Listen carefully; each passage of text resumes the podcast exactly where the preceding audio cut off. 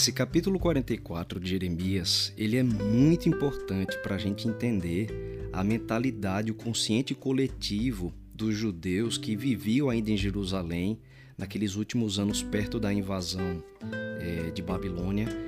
A gente consegue aprender o que é que eles enxergavam da vida e a relação deles com os falsos deuses que eles aprenderam a adorar lá naquela terra de Canaã porque aquele pequeno grupo que acabou sobrevivendo, dos que foram deportados para a Babilônia, de outros que fugiram e os que sobraram e conseguiram se refugiar no Egito, eles estavam espalhados em pelo menos umas quatro cidades ali, dentro do território egípcio.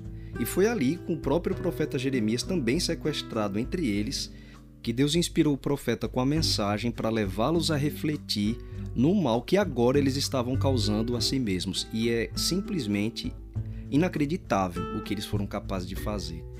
Deus começa lembrando tudo o que aconteceu a Jerusalém, todas as cidades de Judá, como elas foram arrasadas, destruídas, a própria Jerusalém foi queimada.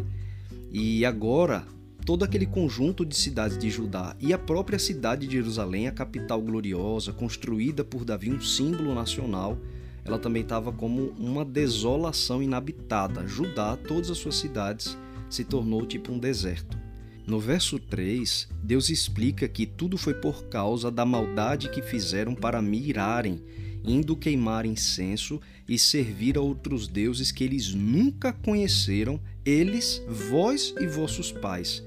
Então eles aprenderam aquilo lá em Canaã. E Deus ainda insiste dizendo que mesmo enviando os profetas, e ele diz assim: Começando eu de madrugada, ali enviei os meus servos, os profetas, para lhes dizer: Não façais esta coisa abominável que aborreço. Então Deus diz: Não foi por falta de aviso. Eu expliquei que não era isso que deveria ser feito. Lembrei da minha aliança. E olha, depois de tudo o que eles passaram, esse grupo agora que sobreviveu, perdendo amigos, parentes, foragidos da justiça de Babilônia, dos exércitos de Babilônia, expulsos da própria terra, é inacreditável, mas eles agora voltaram a adorar os ídolos lá no Egito. E aí, nessa situação, realmente é inacreditável que eles não conseguiam perceber que tudo o que tinha acontecido com eles foi por terem rejeitado a aliança que eles tinham com Deus. E agora, dentro do Egito, eles voltaram àquelas mesmas práticas abomináveis. E Deus chega ao ponto de perguntar: por que vocês estão fazendo tão grande mal contra vocês mesmos? Olha como é interessante que Deus questiona que não era Deus que eles estavam prejudicando, eles estavam se prejudicando sozinhos. É uma insanidade insistir nos mesmos erros.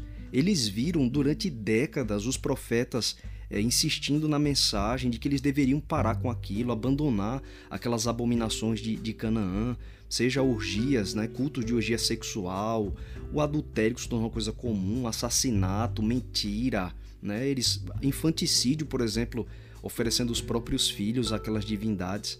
Mas, assim, por mais absurdo que possa parecer, nesse capítulo 44 a gente descobre que o coração deles estava tão endurecido, a consciência estava tão entorpecida depois de terem se entregado a essas falsas divindades, que olha que loucura, eles achavam que tinham sofrido tudo isso é, não pelas profecias que os profetas tinham dado, explicando que era Deus, o Deus que os havia criado e libertado do Egito. Não, eles achavam que é porque tinha uma das divindades que não foi adorada, uma tal de a Rainha dos Céus. Então eles atribuem tudo o que aconteceu por ter deixado de adorar a essa falsa divindade.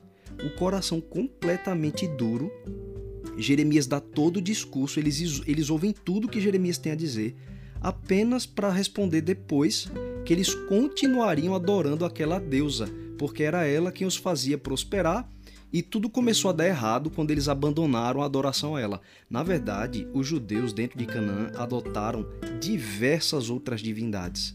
Mas na cabeça desse grupo que sobreviveu, se instaurou a ideia de que foi porque faltou uma daquelas divindades. É como se todo o pecado que eles cometeram não foi suficiente e ainda precisavam de mais. Com insistindo em mais algum erro que eles não tinham cometido, talvez reparassem todo o estrago eles pensavam que talvez tivessem ofendido essa falsa divindade. Olha que loucura! Então veja o ponto que a insistência no pecado leva, porque os profetas durante décadas insistiram pelo arrependimento deles. E agora, um grupo apenas que sobreviveu e depois de ter visto todas as profecias se cumprirem, mesmo assim eles não acreditavam, totalmente perdidos, incapazes de enxergar o seu estado. Eles estavam no fundo do poço e seguiam cavando cada vez mais fundo. É muito triste a história do povo de Judá, do povo de Israel.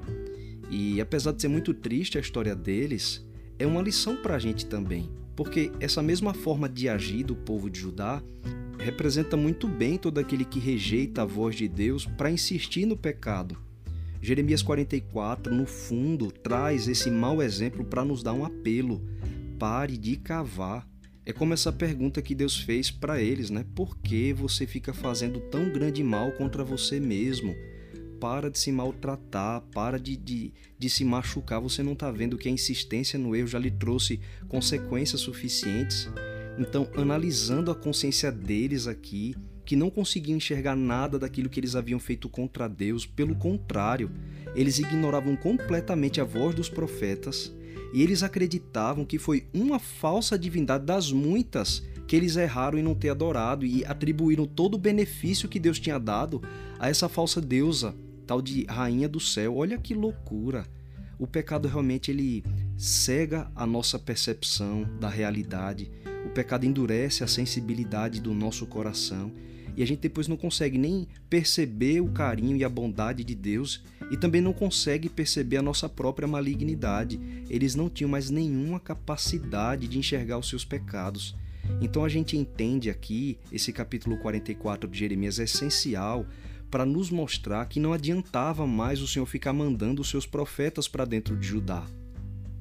Durante muitas décadas e muitos ministérios proféticos, Deus usou para alcançar aquele povo, mas eles foram endurecendo o coração cada vez mais ao ponto de considerar uma coisa normal as abominações que praticavam em oferenda para esses deuses.